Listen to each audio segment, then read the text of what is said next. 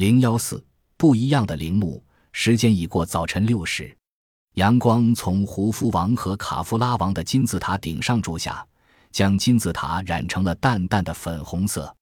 曼卡拉的金字塔比另外两个金字塔要矮上二百英尺。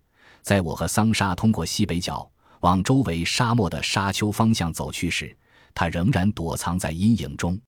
盗墓者之说萦绕在我脑中不去。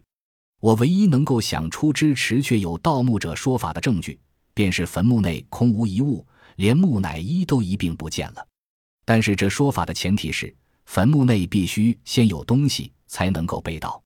其他，尤其是金字塔内现场的所有证据，明白的显示出来的是，其实从来就没有盗墓者进入过金字塔。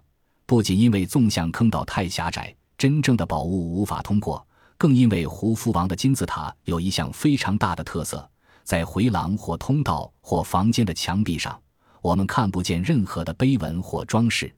卡夫拉王和曼卡拉王金字塔的情形也相去不远。换句话说，三座外形伟大、令人惊异的金字塔内，竟然没有一个文字称颂那理论上永眠其中的法老。这种做法太令人感到不可思议了。埃及其他的王墓没有一个不装饰的富丽堂皇。走过埃及历史，没有一个法老的王墓不是大量地、彻底的被华丽装饰。例如，露色王谷 （Valley of h i k i n g s a t Luxor） 便是如此。而且，墙壁上更画满了各种仪式性语言和祈祷文，以送死者一路上天，得到永生。例如，在击杀南方二十英里沙卡拉 （Sakara） 地方的第五王朝的金字塔就是如此。为什么胡夫、卡夫拉、曼卡拉要与众不同呢？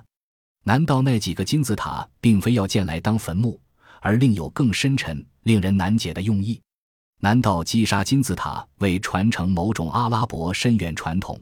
其实，在第四王朝开始前便早已建筑完成。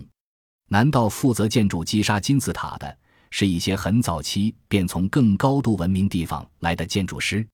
上述所有的假设。